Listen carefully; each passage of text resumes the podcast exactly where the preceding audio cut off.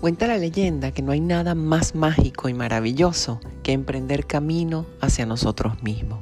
Ahí adentro, donde todo está oscuro y confuso, siempre hay la oportunidad de que llegue una luz.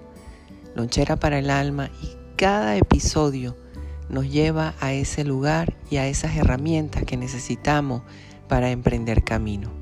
Necesitamos ajustar nuestros zapatos y tal vez no sean muy altos o tal vez no sean muy bajitos. Lo importante es tener zapatos, continuar, seguir adelante y como diríamos, bienvenidos a casa, porque el corazón es nuestra casa.